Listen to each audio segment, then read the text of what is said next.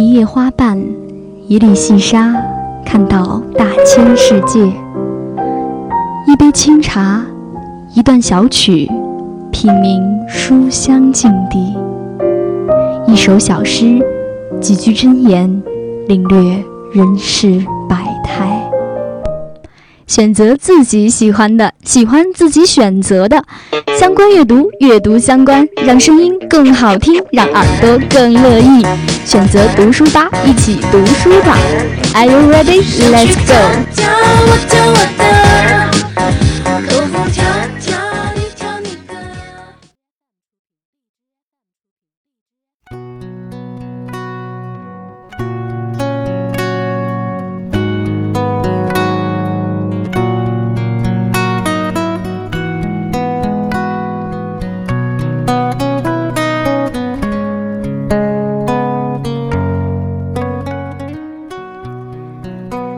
时间的十七点零五分，欢迎您收听 FM 九十五点二浙江师范大学校园之声。这一节是由景玲为您带来的读书吧。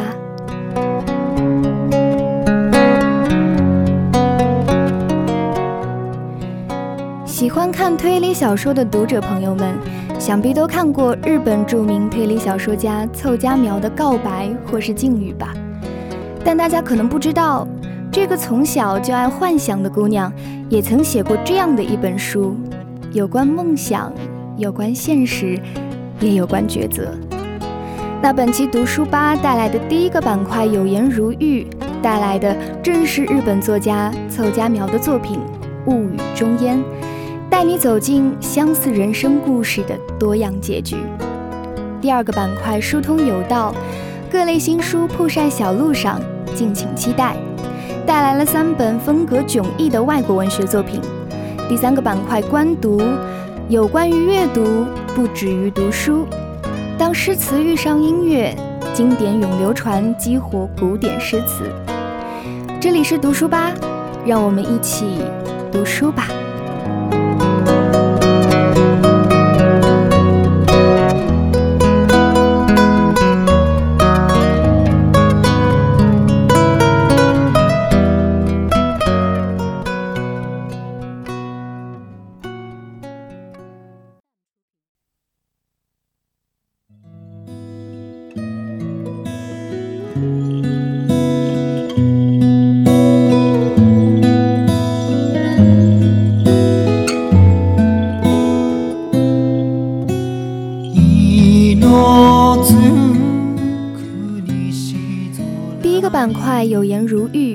有颜如玉，玉玲珑，一看便知。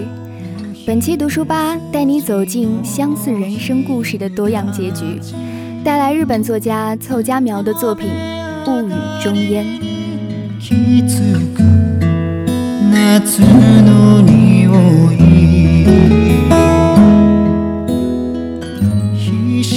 一个消磨了结局的故事，就如同一辆终点模糊的长途。一处隐匿在密布的疑云之后，《物语中烟》的开头就是这样一个缺少结局的故事。主人公惠美得到小说家松木流星的认可后，意图赴往东京成为他的弟子，但这个决定没有得到家人和未婚夫火腿君的理解和支持。他准备偷偷离开。却在火车站遇到了等的火腿菌，故事在此戛然而止。女孩究竟会遇到什么，又该如何抉择？这全都成了悬念。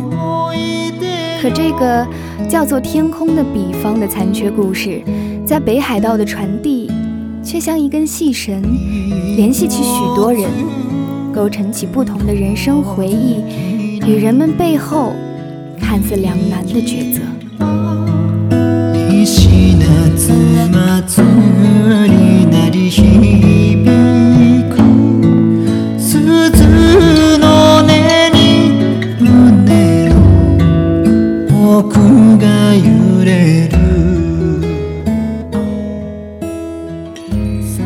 北海道广阔天地里的花海和烟火，吸引各式各样的人前来观赏。在这样的一个令人惬意的乐园，人遐想的故事就成了得空的游人最好的伴侣。目睹父亲临终才实现梦想的质子，准备与摄影爱好诀别的拓真，前途崎岖坎坷的林子，为女儿的执着而忧心的木水，因不理解错过爱人的小溪。出于嫉妒，间接伤害他人梦想的阿蒙，都成了这个故事的读者。不同人站在不同的位置上，从中去见人生不同的面目，而字句衍生的联想，也给予了他们重返日常生活的勇气。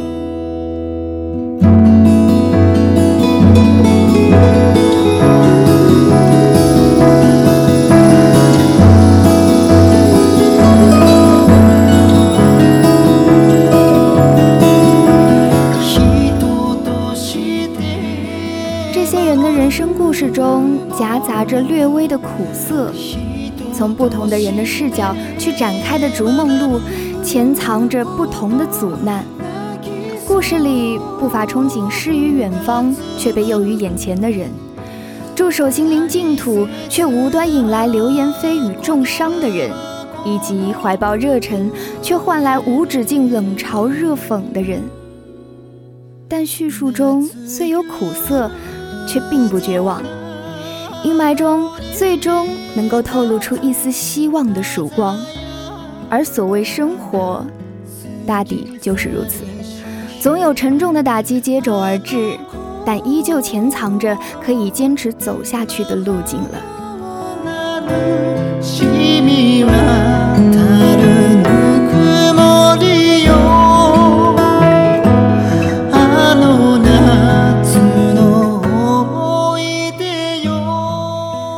有着摄影天赋的拓真，不得不放弃成为大师们助手的机会，来继承父亲的鱼糕加工厂。但他最后并没有彻底丢弃自己的初心，决定用有限的机会去拍自己真正想拍摄的作品。而《天空的彼方》的真正结局里，火腿君不愿让所爱之人空留遗恨，为他指明另一条更为妥当的路，让他自己去尝试。每个人为这个留白的故事画上了自己的句号，并努力地把自己留白的生活延续了下去。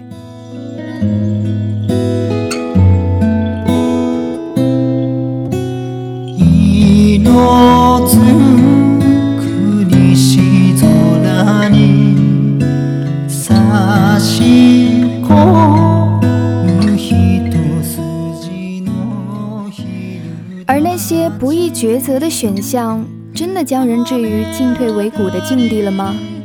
还是说，我们从未凝视过内心深处最真切的渴望？平庸却深爱写作的林子，在期待一次次落空后，却决绝地走上了不平坦的路。他不甘心因一次次撞南墙而退步去过精致的盆栽生活，哪怕头破血流，也要不回头地走下去。而惠美最终发现自己真正的兴趣还是潜藏在小小的面包房内，梦想和现实之间的尖锐冲突也因此得到了和解。他在奋力闯荡后看清了生活的脉络所在，因而抛却那些泡沫般的绮梦，尽力守护生活里的小确幸。谁都不能下断论说他们谁对谁错。如果错过神往的风景，岁月的流逝真的会冲淡心头的遗憾吗？如果不会，如果这样只会延续让心结固化的慢性病，那么眼下陷于两难境地时，不如抛下过多的思虑，从心而行。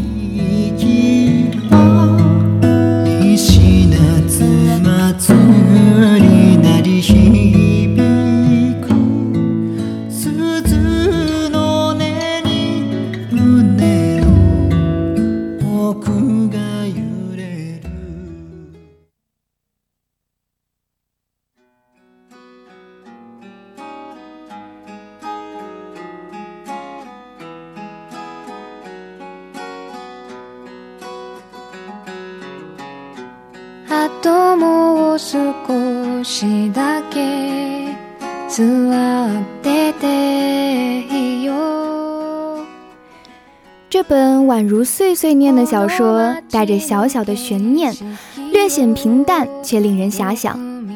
作者凑佳苗一改往昔阴郁诡谲的叙述，以清新治愈的笔触，书写困难重重的人生里对心灵的拷问。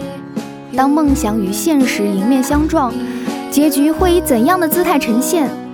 梦想是被现实震耳欲聋的声响给掩埋了？还是能够在一切尖锐的锋芒下依旧熠熠生辉。当事人和旁观者，谁又该怎么做？在故事里，智子捡起生的渴望，拓真攥紧自己的梦想，林子走得义无反顾，墨水放下固执去理解女儿。小溪在失去后珍视当下，阿蒙试着弥补自己的过失，而惠美也回归了琐碎的家常。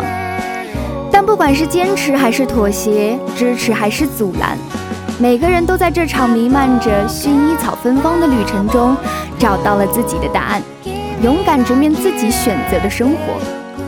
不同于作者在《告白》等作品中揭露的黑暗与阴冷，《雾雨中烟》中拨开层层迷雾后展现的却是出乎意料的温馨淡然，令人惊讶于这个故事隐含的治愈和温暖。但也许这就是作者所要表达的感动吧。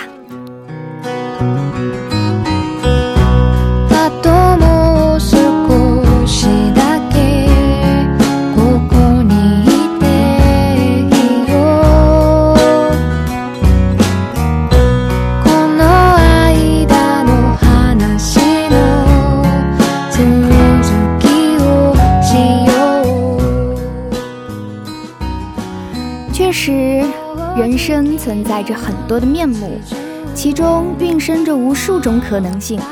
那么，与其寄希望于命运为你描绘的一日光景，不如今天就触着心中发烫的渴望，不回头的走下去。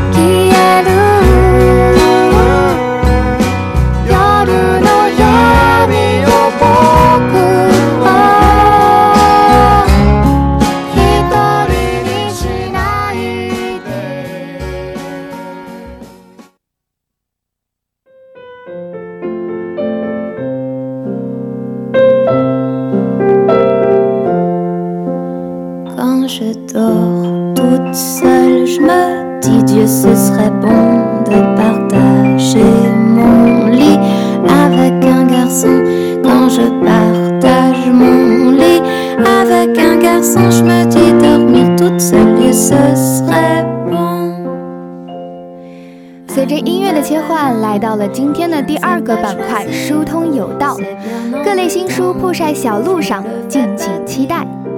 带来的第一本书呢，是由法国作家阿尔蒂尔·德潘创作的《谢之进行曲》，由世界图书出版公司出版。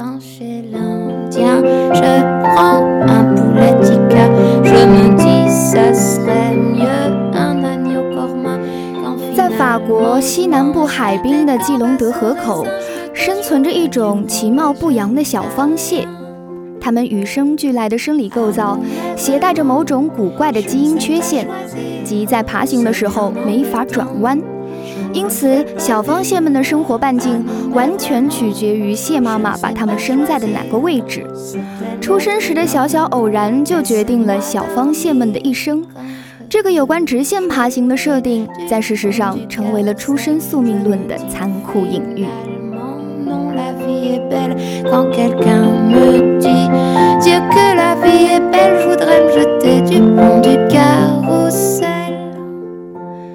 故事从这些小方蟹中的三只——太阳、轮船和吉他身上开始。这些处于食物链底层的小生物，逐渐开始思考命运的不公。他们在被欺凌和歧视的过程中，产生了改变命运的勇气，并开始四处寻找不甘于命运的捉弄，同样想要改变命运的伙伴们。在各种不同的机遇下，觉醒的小方蟹们陆续学会了转向，而迅速进化出强健的铠甲，傲慢贪婪，欺凌弱小。小方蟹们迅速称霸了海滩，建立了帝国，但最终又迅速的没落，回到原点。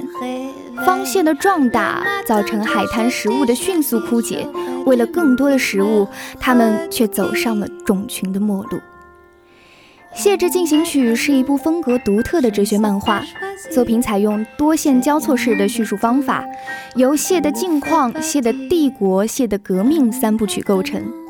作者阿尔蒂尔德潘是一位年轻、才华横溢的艺术家。潘是一位国际范围内炙手可热的艺术家，在漫画的领域，其处女作即创下了超过二十五万册的销量记录。潘的画作不仅追求风格幽默，更试图向人们传递出深刻的思考，因此才造就了《谢之进行曲》这幽默深邃的海洋史诗。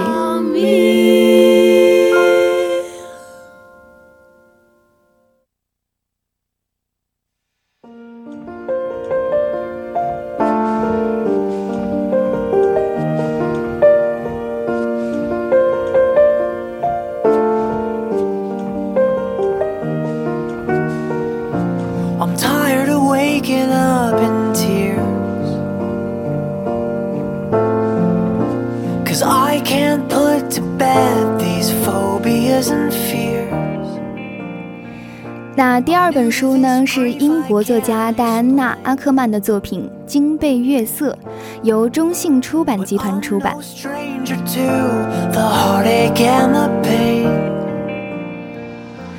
阿克曼跟随生物学家去大自然中欣赏与研究蝙蝠、鳄、鲸、企鹅这四种动物。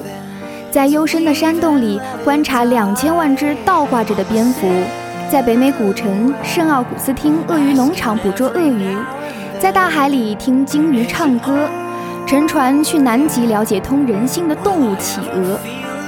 戴安娜·阿克曼对生命的激情与活力令我们动容。她遭到过鳄鱼的攻击，游进过鲸鱼的嘴里，攀登过峭壁，也尝过极地寒风凛冽的滋味。却仍然认为所有的生命都是那么的迷人。这些经历让他收获了特别的东西，关乎自然，也关乎人类处境。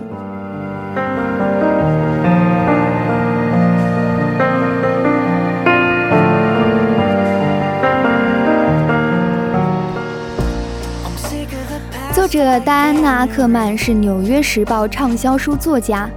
集诗人、作家、记者、探险家和博物学家身份于一身，勇于冒险，敢于尝试，热爱自然，对生命充满了激情，在众多的领域都成绩斐然。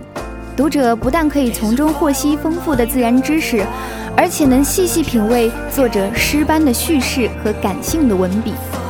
作者的自然书写建立在第一手取得的信息，以及阅读大量相关的文献和向专家请教的科学知识的基础之上，把对一般人而言遥不可及的神秘或者被误解的动物放进了书里。文中除了透露这些动物的奇特行为之外，还着墨于科学家拯救它们的炽热之心与实际的行动。如果你是一位爱好动物者，相信金贝月色绝对不绝对不会让你失望的。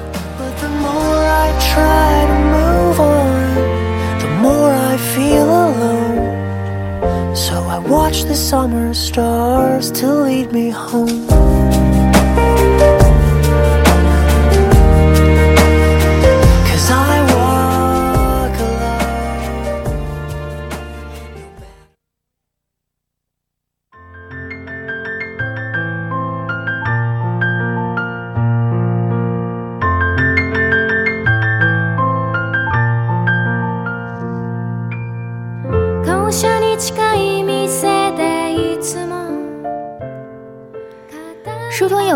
推荐的最后一本书是由日本作家香知创作的，今天也是招人嫌的便当，由贺静翻译，南海出版社出版。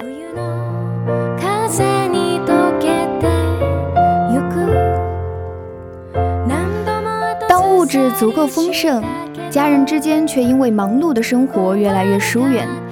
那时的我们又该如何去交流，如何表达爱呢？今天也是招人嫌的便当，描写了一对母女之间独特的故事，试着破译讨人厌妈妈和叛逆青春期的女儿沟通之道。香芝是一位单亲妈妈，独自抚养两个女儿。小女儿升入高中之后，渐渐进入了叛逆期，不爱说话，也交流困难。于是，香芝开始为女儿制作招人嫌的便当。她用海苔在便当上拼出自己想说的话，例如自己走路、说话大点声、早点起床等等句子和图案，一直做到了女儿毕业。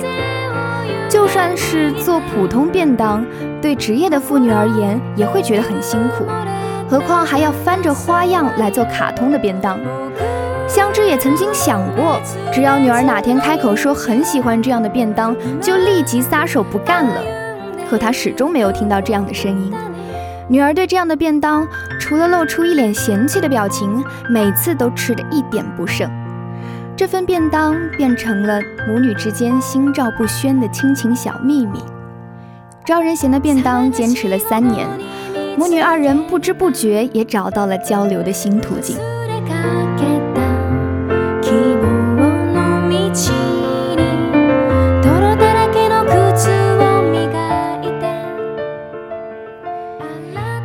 妈妈用创意千奇百怪的趣味便当奇袭叛逆期女儿，她为孩子做的不仅仅是一份便当，而是一种神奇的沟通方式，便由此获取了无与伦比的爱和原谅。平时少言寡语的女儿说：“妈妈认认真真的给她做趣味便当，她心里充满了感激。她想成为像妈妈那样的人。真正的爱从良好的沟通和交流开始。”希望听着节目的你，也能学会如何去沟通，如何去爱。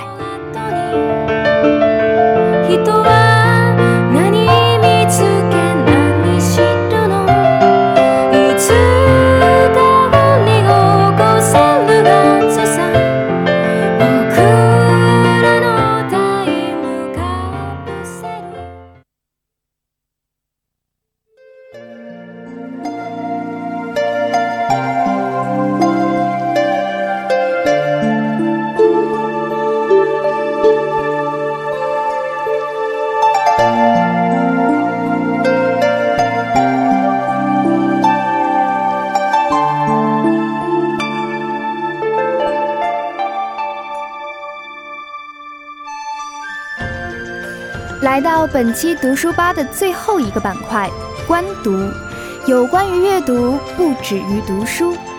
当诗词遇上音乐，让我们听听经典永流传是如何激活古典诗词的吧。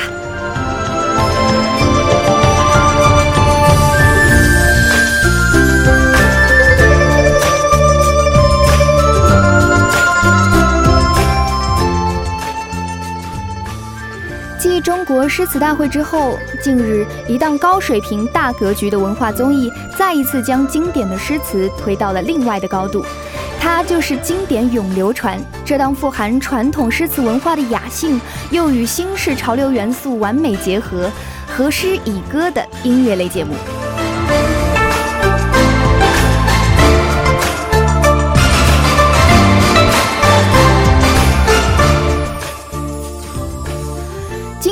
流传的可贵在于，它深度挖掘出诗词中沉淀下的永恒的情绪和诉求。当乐声响起，诗词绚烂迷人的余韵与深重厚远的情感都一一显现。来苏秋思对乡土的怀念，定风波中的豁达通透，墨梅中的高洁风骨，都伴着悠扬的旋律，轻扣读者的心扉。而经典咏流传取得惊人的热度，正离不开这些诗歌集体表达的价值诉求。他们与今天的社会进行情感对接，而价值观的对接，也正是实现其创造性转化和发展的关键。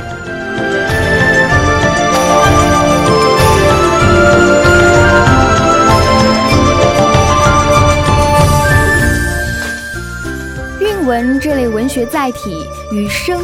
音乐调本就是浑然天成，而将诗词唱出来，恰恰回归了诗词文以载道、歌以咏志的本性。《临江仙》这首词的背后，就是作者杨生安被折树后告别亲人，并驰千里，传到湖北江陵时的所见所感。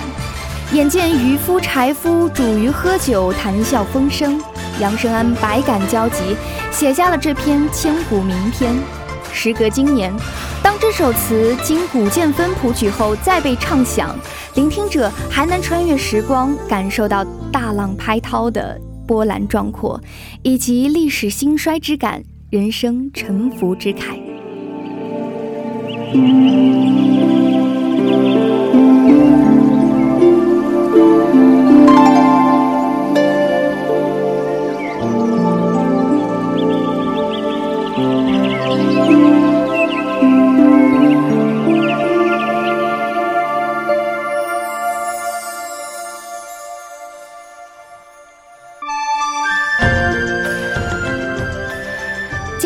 流传更体现出诗词穿越岁月的时代感和深层的感召力，其中不得不提到《台》这首小诗：白日不到处，青春。